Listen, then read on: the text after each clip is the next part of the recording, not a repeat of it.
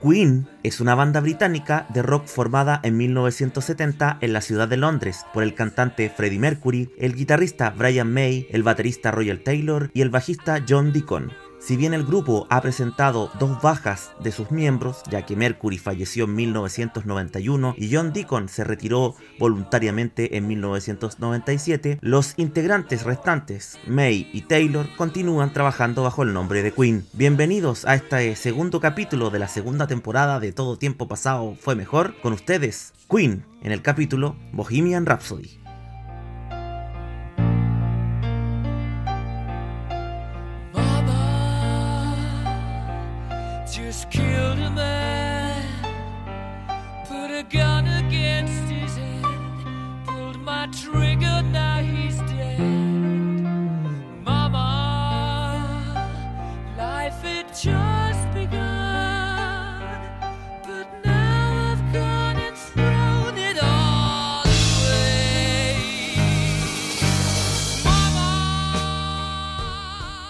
Estamos aquí en el segundo programa de este podcast llamado Todo Tiempo Pasado Fue Mejor y para comenzar esta segunda temporada ya estamos en el segundo capítulo. Hoy día nos acompaña César Tejeda, nuestro invitado de hoy, y queremos conversar con él la importancia que ha tenido el grupo el grupo bri- británico Queen en, la evolución de la música y por supuesto este, el año pasado ya estuvimos presenciando en la pantalla grande dentro del cine una película que hablaba de la- acerca de la vida de Freddie Mercury y por supuesto del grupo. Don César, preséntese ante el público que nos escucha normalmente cada dos semanas en este podcast. Hola, hola a todos los que nos escuchan. Bueno, mi nombre es César Tejeda. Podríamos decir que eh, me dedico un poco a este mundo del podcast, comunicaciones locales, por supuesto. Eh, y eso, eh, no voy a contar más porque seguramente al final vamos a ir conversando más de lo que estamos haciendo por otros lados. Claro, esa es la idea. Eh, oye, para ir comenzando, dándole contexto un poco a, esta conversación del día de hoy, eh, con el grupo Queen, eh, cuéntame más o menos cuándo empezaste a escuchar esta música, por qué te llamó la atención y por qué, digamos, sigues hoy día, más bien muchos de nosotros ya desde la época de los 70 en adelante, la seguimos escuchando hasta el día de hoy. Bueno, con Queen tengo una relación bien particular que me pasó con varias bandas fundacionales del rock como Black Sabbath. Me pasa todavía con Led Zeppelin que no me gusta, ¿cachai? ¿Ya? ¿Aún Pero a mí Queen no me gustaba. ¿No te gustaba? No, no me gustaba nada. Era el grupo favorito de mi primo, me acuerdo, cuando yo escuchaba heavy metal. ¿Ya?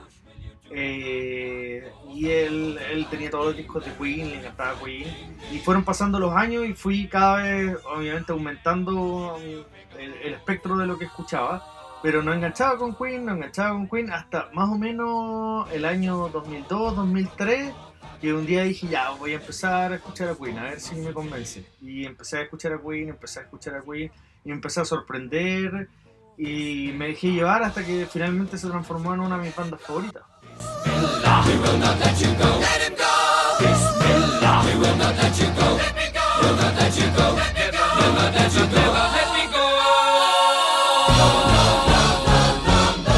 Oh, mamma mia, mamma mia.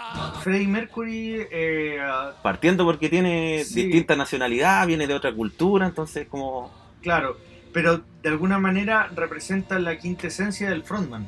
Eso es lo que tiene Freddie Mercury.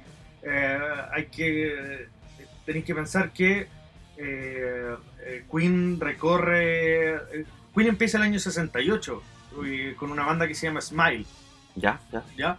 Eh, en donde solo estaban eh, Brian May y El de la batería, Roger. exactamente Roger Taylor. Roger Taylor. Eran los únicos dos. Y el vocalista y bajista, que hacían más pega, era muy amigo de Freddie Mercury y estudiaban juntos. No era Deacon, ¿cierto? No, No, era otro, ya. John Deacon, de hecho, hay, hay Perdón, una- perdón la, la pronunciación. Sí, no, no te preocupes. De hecho, eh, John Deacon, finalmente, en la película, eh, casi no se le da, se entra de la nada, si te fijáis.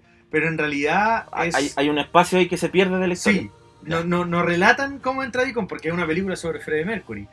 Pero finalmente eh, es el propio Freddie Mercury el que contacta a John Deacon después de verlo eh, eh, y, y a verlo tocar. Van todos a verlo en un club y inmediatamente lo contratan.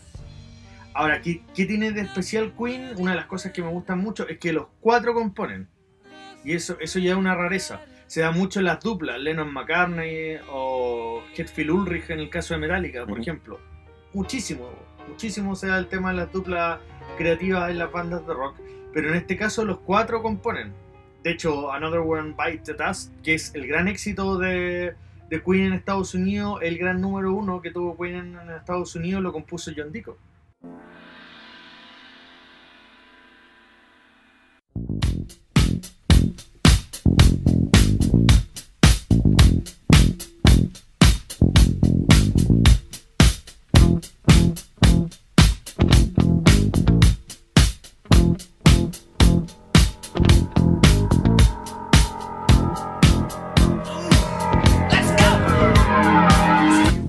Película se ve, digamos, cómo nace un poco esa canción, que prácticamente se ve que es, es algo como improvisado, que el tipo trae como la, la esencia de, la, de la música El riff. y le dice, oye Freddy, tú, esta es la letra, improvisa. Y como que el tipo se empieza a mover.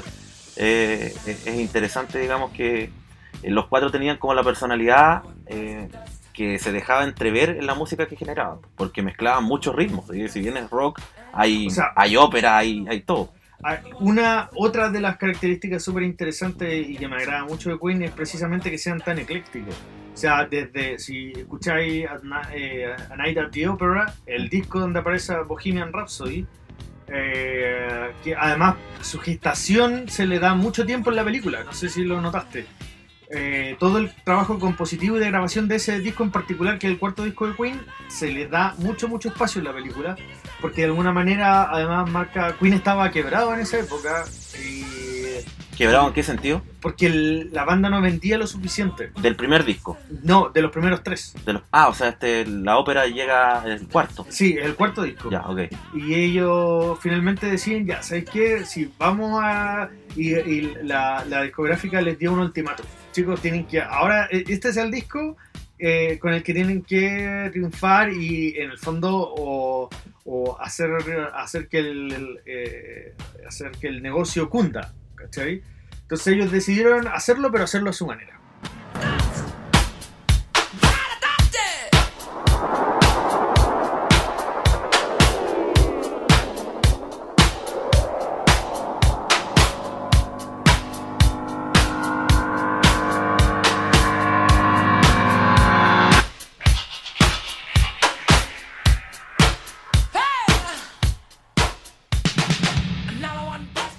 Bohemian Rhapsody, un tema que dura 7 minutos, que la historia del, del- de este... En la película es gracioso.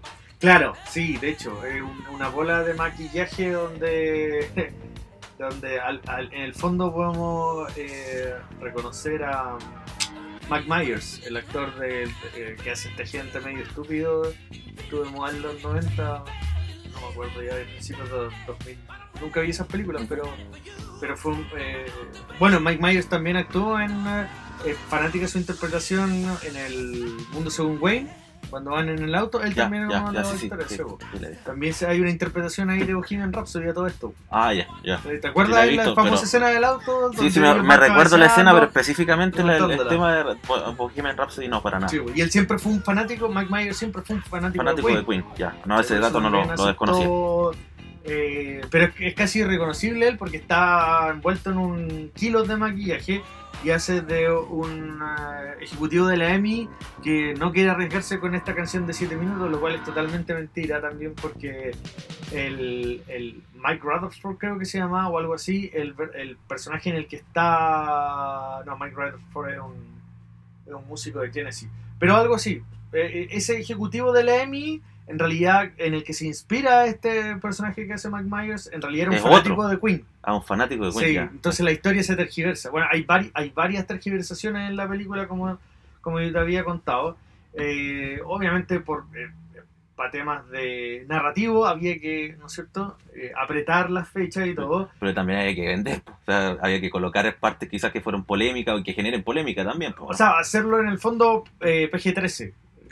Apto para. de 13 años para arriba. Para que la podáis vender tickets. No podéis saltarte una parte tan importante del hacerla para mayores de 18 porque tenéis todo un segmento que. Y aparte de eso, estamos hablando del disco más importante de Queen, que los lanza, ¿no? O antes de eso, los otros, los otros tres anteriores tuvieron una importancia. O este que está basado en la ópera de con Bohemian Rhapsody, que es el tema de hoy día, eh, los lanza a Estados Unidos y salen de Reino Unido. Lo, lo que pasa es que los discos anteriores habían tenido algunos éxitos. ¿Ya? Eh, por ejemplo, Killer Queen. Exactamente. Y eso los hace girar y tienen una gira por Estados Unidos un poco corta, pero siempre tenían un pequeño éxito en por cada disco, pero muy acotado. En cambio con, eh, con Bohemian Rhapsody, que es el primer single del, del disco que estábamos conversando delante, eh, explota, explota. Aparte ahí en ese disco también está eh, Love of My Life. She keeps Chandon in a pretty cabinet. She says, just like Marie Antoinette.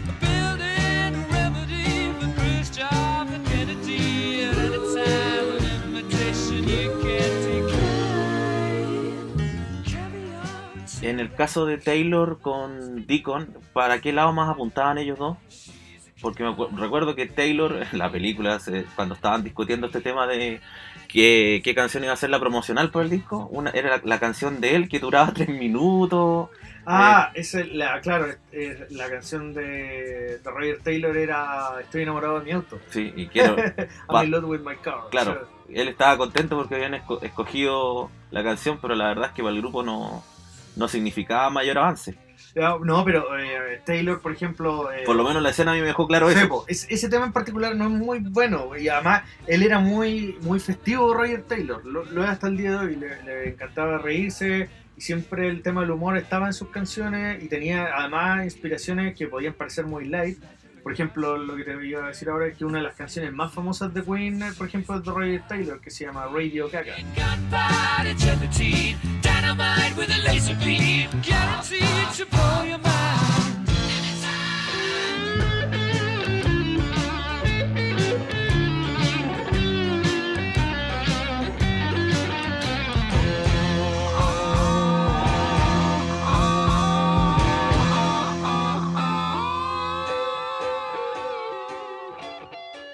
Partir de Queen se, se acuña este término que se llama el rock de. Protesta, arena. Sí, exactamente.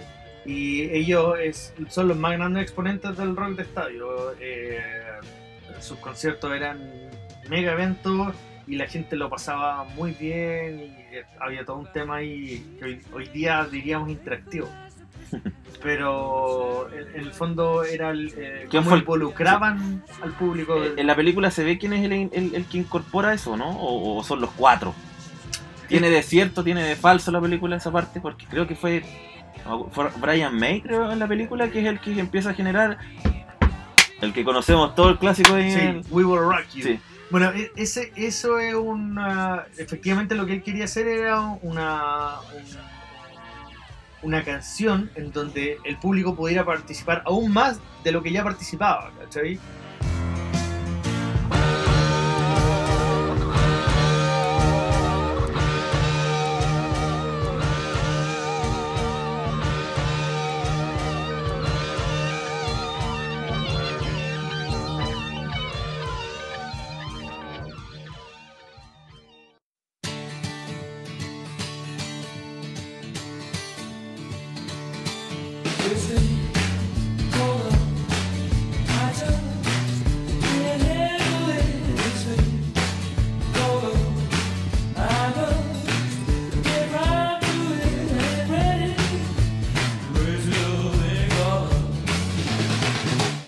Brian May, eh, que a, a- todo esto voy a hacer un- una pequeña digresión, pero no sé si tú sabías que Brian May eh, es físico además, po. Ni idea. ¿Sí? ¿No sabías? No. Sí. Pero de profesión, eh, tipo... Él es doctor en sí, po. Ah, no, ahí me mataste, no tenía idea. Sí, sí. O sea, Eh, quizás por eso también los sonidos de la guitarra o las grabaciones, las ecualizaciones en, en algún momento, porque igual tu guitarra no suena muy parecida a otros grupos de rock. ¿no? Lo que pasa es que él, el- bueno, hay otra historia que es que su primera guitarra con la que comienza a tocar en Smile y con la que tocó durante toda la primera época de Queen era una, fue una guitarra que hizo él con su papá. Por eso tiene ese sonido tan particular y a partir después de eso él siempre utiliza como ese modelo de guitarra que hecha por él mismo y obviamente cuando llega una estrella le pide a la marca que le fabriquen eh, la guitarra de acuerdo a sus propias A- a su- especificaciones técnicas. Claro, porque muchas veces la guitarra en los conciertos reemplaza a lo que uno escucha en el disco, a, lo- a los teclados que hace Mercury. Porque Mercury es muy histriónico, entonces no puede estar sentado tocando teclados O siempre. sea, Mace utilizaba una serie de trucos en la guitarra con las cápsulas y un montón de cuestiones para simular vientos, percusiones. En eso May era un maestro. Si bien digitando no era tan rápido como otros, como, como no sé, Martin Friedman de Megadeth, por Ya, poner ya, un- sí, otro ejemplo, no, no es, no es un tipo que, que digite y, y haga unos solos Maravilloso. maravilloso, pero sí tenía esa habilidad para utilizar su guitarra para generar una serie de sonidos que también le daban y suplían de alguna manera las carencias de las primeras etapas de Queen, porque si hay algo que Queen heredó de los Beatles es el aprender a hacer una banda de estudio.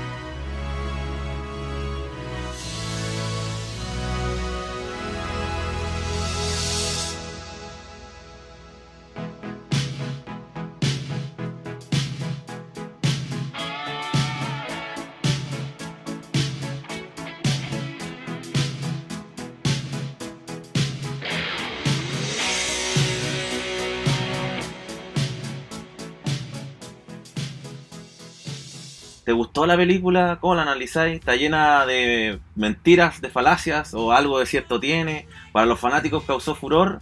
Eh, yo diría que para la gente cuando yo la fui a ver al cine, eh, muchos aplaudieron espacio. Musicalmente siento Muchos yo, lloraron. sí, y musicalmente también siento yo, porque siendo digamos un admirador de la música de Queen, que la música fue un complemento muy importante en la, en- en la película y sobre todo en la historia de cómo se gestaron, pero para algunos que son fanáticos más críticos en el caso tuyo, eh, lo encontraste, hay falacias, hay errores, hay, hay, hay algo que quiera, Lo algo que, importante que podamos señalar hoy día.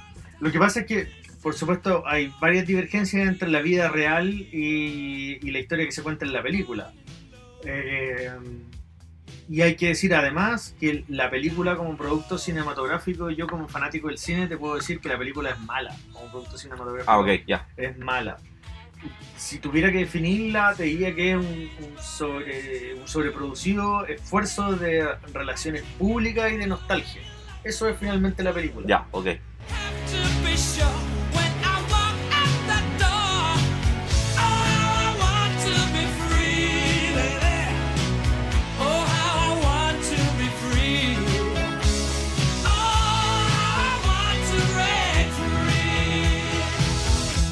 ¿Cuál de los cuatro te gusta más como músico? ¿O quién te llama la atención? A ver, mi Queen favorito es John Deacon. Ya, ok. Sí. eh, El bajista. me- sí, me, me gustan los Era el más piola, ¿no? Sí, sí. Pero, pero cada uno, es que era- ellos son además una banda de, de freak, absolutos freak. Tenéis que pensar que eh, Mercury, eh, cada uno tenía su onda y ninguno tenía miedo de mostrarla en público. No, no no era, era todo lo contrario de los Beatles, que era un grupo de chicos uniformados. Claro. Aquí cada uno tenía su onda eh, muy marcada, mu- muy distinta, muy excéntrica, y cada uno de ellos de alguna forma era un, un segregado social Ese- por distintas razones. Sí.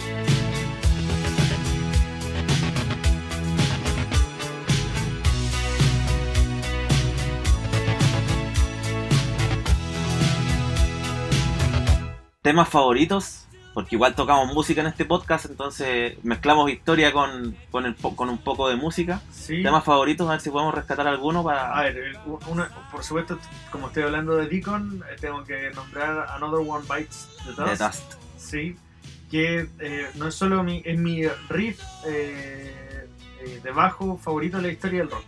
Ya. Eh, también Innuendo Innuendo, ¿ya? Sí. Está eh, dentro de mis favoritas. eh, y a ver, es es tan difícil con Queen, Tiene hartos temas buenos. Yo tengo en mis listas hay varios, pero pero A Kind of Magic, que es una que más de las no, que más me no está dentro de mis favoritas. No, te- te- es que cuando te ponía a pensar y querís depurar tus canciones favoritas, eh, Killer Love Queen, of My Life, ¿ya? Killer Queen, ¿ya? también podría estar dentro de mis 10 canciones favoritas de, de Queen. Aparte que eh, Love of My Life, yo le di una connotación, tiene una connotación personal para mí, porque yo se la dediqué a, a mi hijita. Ah, ya, Sí, ya. ella es el amor de mi vida. Te trae... Entonces, sí. Dejaste de lado a tu señora por tu hijita.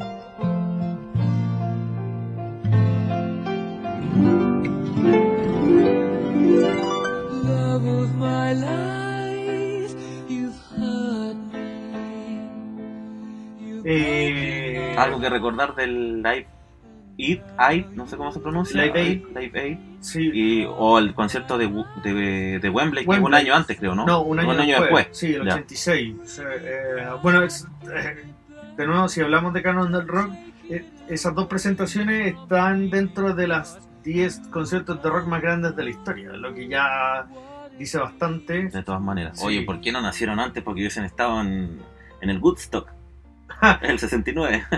Pero ahí, eh, bueno, la banda, se, se- como te contaba yo, se fundó antes del el 68, ya Smile estaba girando. Eh, pero Frey finalmente se incorpora a la banda el 70. El 70. ¿no? Él era un fans de Smile.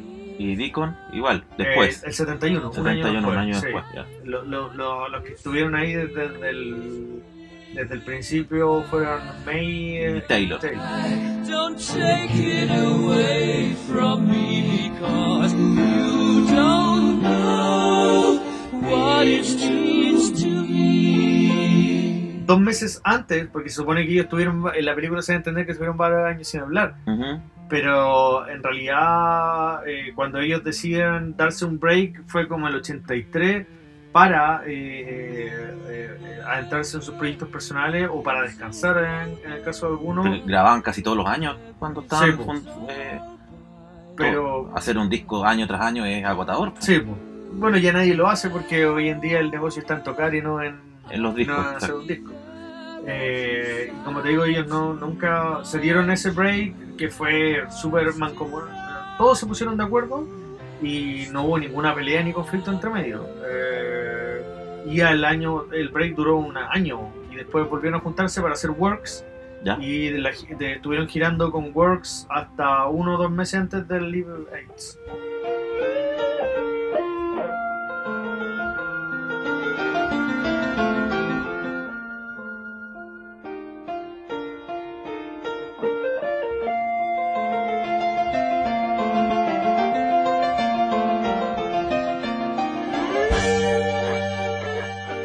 Concierto, como te digo, yo lo, lo- lo veo y me Sí. piel de gallina eh, las veces que lo vea, entonces eh, Y ahí enorme. igual hay un poco de manipulación con el espectador porque te dicen que él, él sube al escenario sabiendo que tiene sida, entonces eso le da un toque de emoción obviamente mucho más gigantesco, lo cual es absolutamente mentira.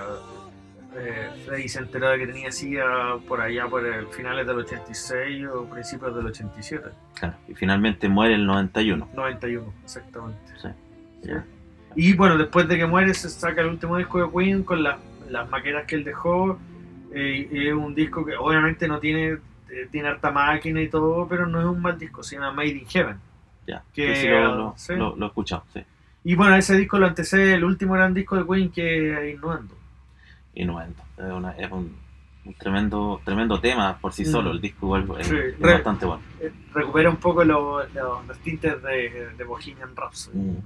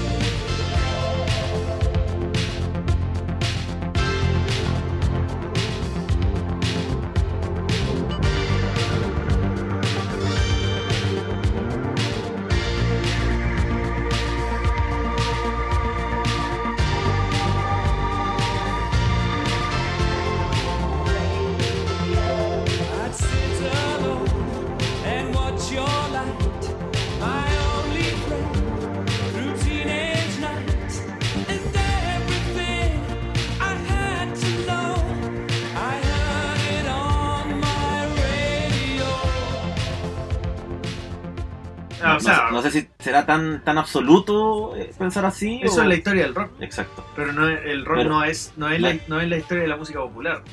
De hecho, si me preguntáis a mí, yo creo, y esto es una pelea que siempre tengo con mis amigos, yo creo que el rock está muriendo. Ya. ¿Cachai? El, el- el último gran... Es más popero que.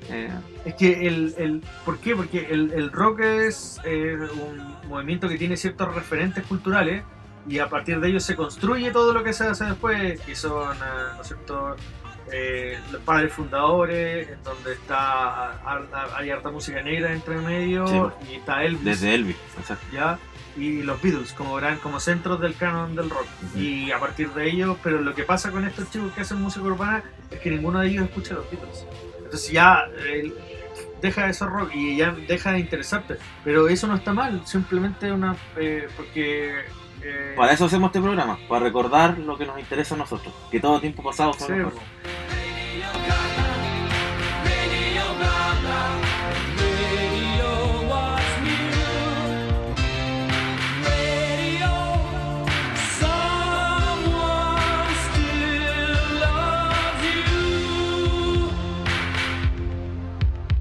Hoy para ir cerrando ya, porque la verdad podemos estar hablando de, de Queen y de Bohemian Rhapsody como la película toda la tarde si seguimos.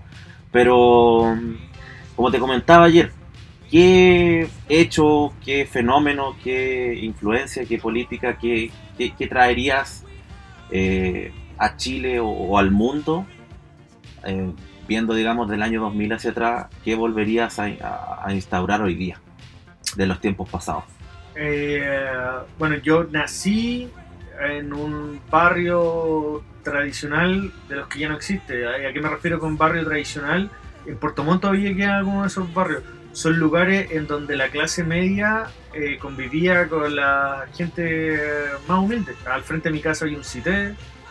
En mi casa habíamos, en mi barrio habían como tres, tres casas de clase media entre las que estaba yo, pero al lado ah, se veía esta pobreza y convivíamos todos. Porque además, en el, el- el contexto de los 80, el, más del 50% de la población vivía en, en pobreza. Ahora probablemente igual, pero la forma de medirlo, bueno, Cambia. no estamos, metiendo, Sí, no estamos metiendo un tema político ya de, de más largo alcance, así que para qué nos vamos a meter en eso. Pero vivíamos todos, yo jugaba la pelota con, con, con- Obviamente la gente con Lucas siempre ha querido vivir...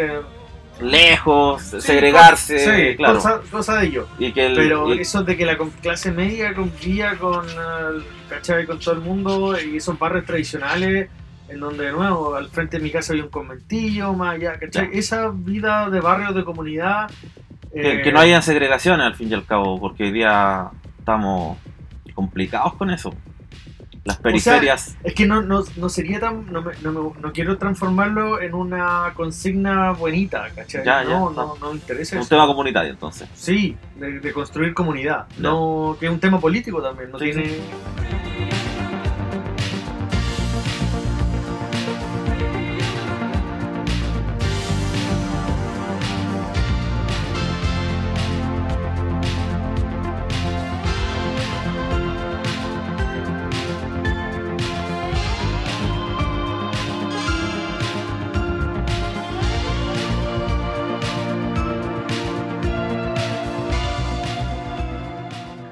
regalarías a Chile en términos quizás musicales, como hoy día vimos Queen? Yo le regalaría a Chile una, una tradición, por ejemplo, me hubiera encantado que Chile tuviera una tradición, eh, un corpus de rock eh, más desarrollado, como en Argentina. Ya, ya. Eso, eso. Porque son los 80 y sería, ¿o no? No, o sea, mira, Porque después yo creo que partió en los, quizás en los 60 con los Ramblers, pero eh, después yo creo que en los 80 como que murió y después en los 90 como que se recuperó, pero fue más onda popero, no sé, como que se transformó mucho. Lo que pasa es que el canon del rock chileno está entrecruzado por eh, y, y, eh, críticamente de alguna forma se ha construido así por grandes bandas por décadas. Entonces tenía en los 70 los Jaiba, obviamente tenía los vidrios quebrados, a los Ramblers, tenía proto rock, y- pero los papis son los vidrios quebrados porque ellos parten con la muy muy con una raíz muy profunda en el rock, en la música negra que era lo que venía siendo el, lo- Elvis. los claro, los jóvenes de los 60 en general. Eh, después de los twist. 70, claro. Después aquí en los 70 tenían los Jaiba, en los 80 tenían los Prisioneros, en los 90 tienen los Tres, todas bandas que me encantan, y ya en los 2000 son los Bunkers. A mí los Bunkers no me gustan, pero ellos sin lugar a dudas es la gran banda que marca el- la, la, la década de los 2000. Eh, y, y a su alrededor giran escenas, la escena de concert, ¿cachai? Pero es muy pobre, ¿no? Es como en Argentina tenía, eh, bueno, partiendo desde Charlie y el Flaco y todas las bandas que tuvieron, y de ahí No, hay millones, un hay millones. de tradiciones. Y sí, aparte de eso, sí, el, el cine que tiene una. ambos muestran su cultura, musicalmente Sí. suena mucho lo que, lo que escuchan ellos, hasta la cumbia. Entonces, Su ya. industria editorial. Exacto. O sea, me, me encantaría que Chile tuviera, en Chile tuviera un- un- la educación y la cultura tuvieran un lugar mucho más preponderante. It's a kind of magic. It's a kind of magic. A kind of magic. One dream, one soul, one prize, one goal, one golden what should be. A kind of magic. One shaft of light that shows the way. No mortal man can win this day. A kind of magic. Oye, eh, para ir cerrando, contémosle a la gente en qué estáis, pues, qué, estáis haciendo, a qué te dedicáis, si queréis pasar un dato, publicidad, aquí en- eh, eh, esto es gratis. Bueno, eh, como te contaba al principio, eh, estoy constantemente haciendo, hacía un programa de radio que se llamaba Pulso Cultural. Estuvimos en la radio Musicop, estuvimos en la radio Sago, ahora estamos viendo otra estación amiga, hay varias que estamos ahí en conversaciones. Y eh, toda la semana además subimos un- eh, uno o dos podcasts a País Lobo. Ya. Eh, así que ahí también nos pueden escuchar y nosotros Pulso nos Cultural. dedicamos- Pulso Cultural nos dedicamos eh, a la, al mundo, finalmente a todo lo que es libro, música, cine. Ese es nuestro... Y le- les voy a dejar recomendado más otro podcast que está mi, mi hermano, Dale. Que es de profesores de la Universidad de los Lagos. Ya. Nosotros también hicimos ahí un crossover con ellos. Espero hacerlo contigo también, lo habíamos conversado. Sí, ojalá sea. Eh, eh, que el podcast se llama El bueno, el malo y el feo y lo pueden encontrar en, en, el, en la radio de la Universidad de Los Lagos. Y ahí, bueno, ellos trabajan harto, eh, es- son podcasts donde se trabaja harto el concepto, concepto a partir filosófico a partir de la, de la contingencia. Se puede encontrar ahí de forma bastante amena, eh, por ejemplo, qué es la otredad, qué es el otro, eh, escuché alguno por ahí, se- se- el tema de la inmigración, ¿cachai? Pero siempre desde el desde, desde el concepto filosófico de nuevo eh, y desde, lo, desde conceptos académicos. Que siempre es bueno, siempre es importante escuchar esa clase de discusión porque de repente nosotros no sabemos de dónde provienen muchas de las ideas y de los conceptos que utilizamos todos los días y provienen por- precisamente de la vida universitaria. Por lo general. Sí. Esa es la misión de la universidad, ir al, a la vanguardia del conocimiento, sobre todo eh, con, lo, con lo más nuevo. Entonces, si queremos desarrollar cultura local, metámonos también con nuestra universidad y consumamos lo que produce nuestra universidad. Me parece eso súper importante y por eso les de- los dejo invitados igual a que si puedan y les interesan ese tipo de temas también lo escuchen. Exacto.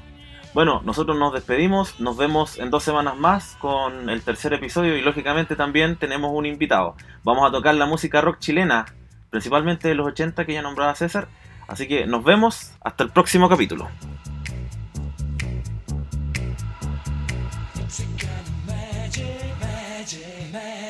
Magic.